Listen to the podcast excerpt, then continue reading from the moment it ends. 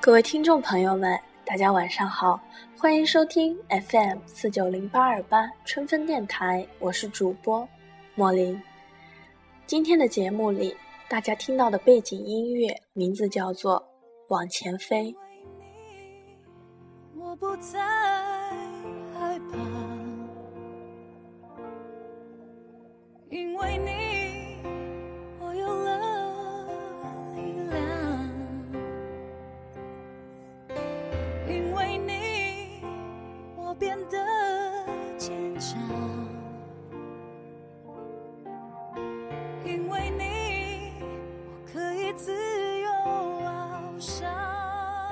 小米妹子几个月前失恋了，刚失恋那会儿，天天在群里鬼哭狼嚎的，大概嚎了两三天，然后就原地满血满状态复活了，继续和大家厮混在一起，吃烧烤、喝啤酒、打游戏，跟什么都没发生过似的。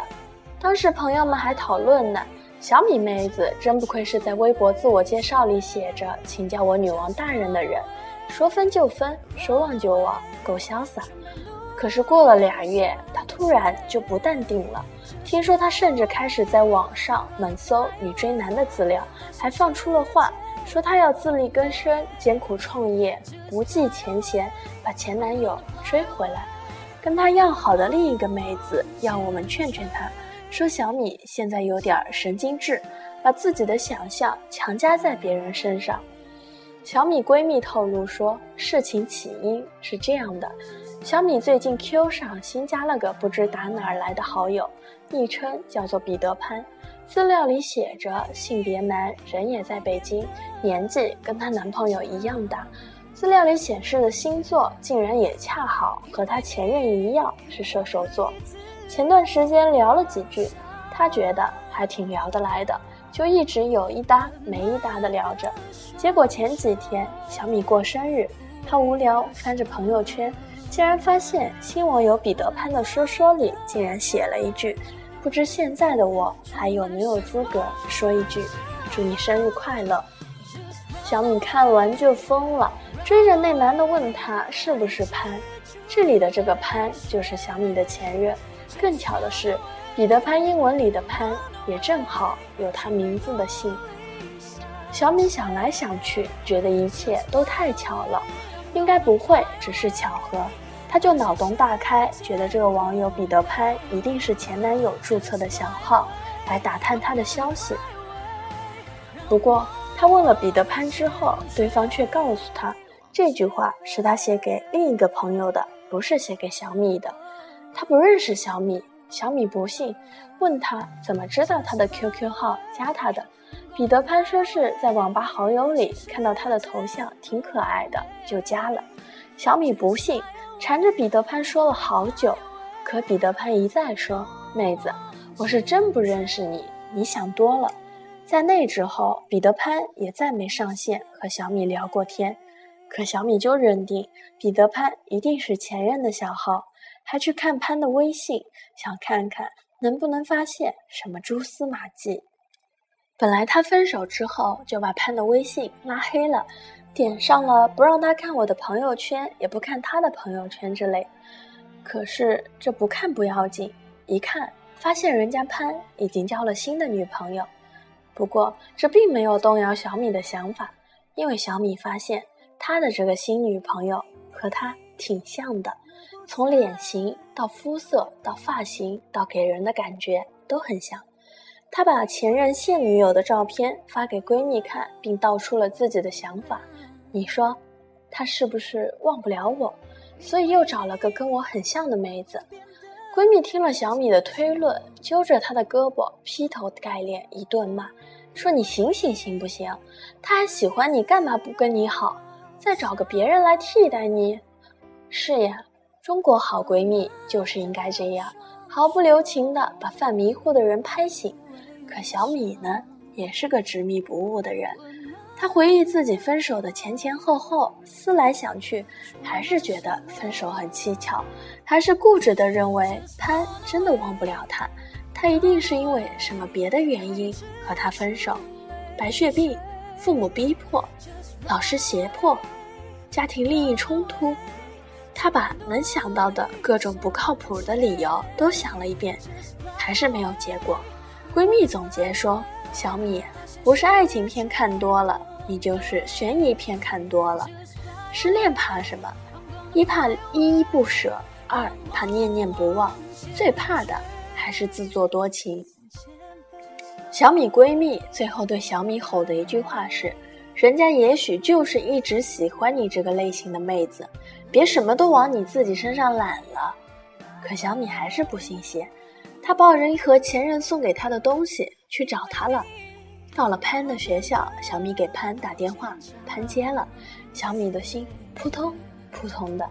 小米说：“你出来，我在你们学校门口车站等你。”小米天真的以为前任会像以前还在一起的时候那样温柔的对他说：“我马上过去。”可潘说的是：“你来做什么？我交新女朋友了，你回去吧。”他看见多不好。小米固执的抱着盒子等了他，等了三个小时，从两点半等到快要六点，潘始终没有出来。小米对自己说：“忍住，你一定要忍住。”始终没有给潘打第二个电话，还好那天没下雨。不过小米把自己哭成了一坨湿纸巾。从前任学校回来后，小米又疯了，天天喊大家陪他喝酒、烧烤、打游戏，比上次失恋闹得更凶。闺蜜也说，小米也许是在气自己傻吧。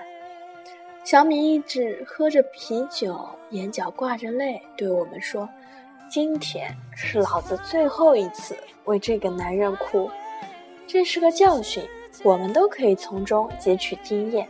这也是小米人生中非常有价值的一课。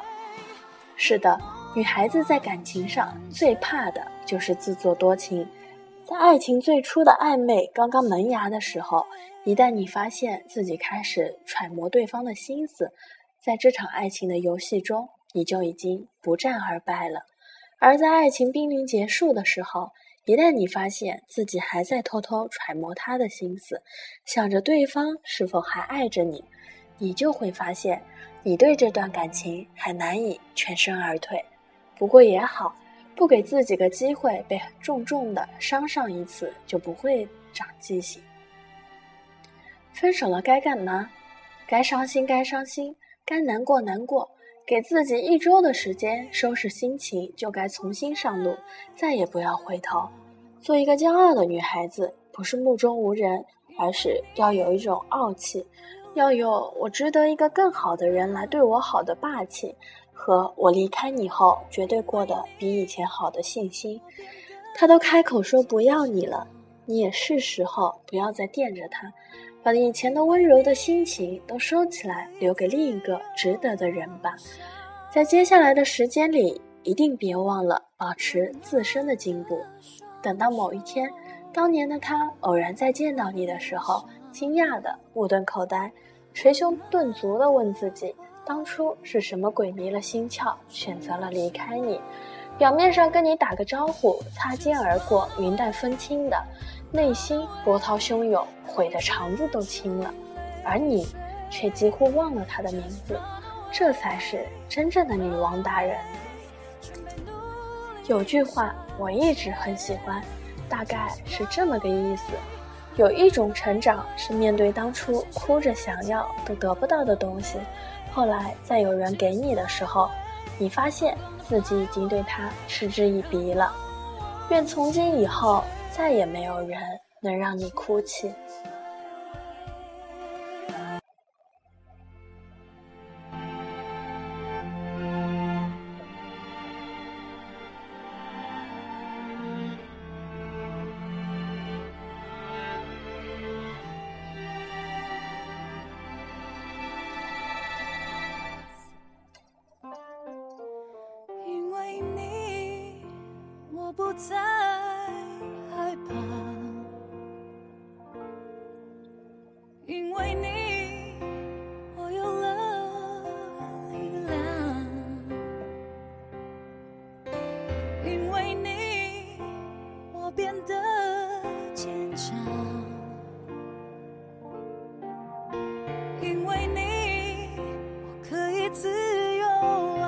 想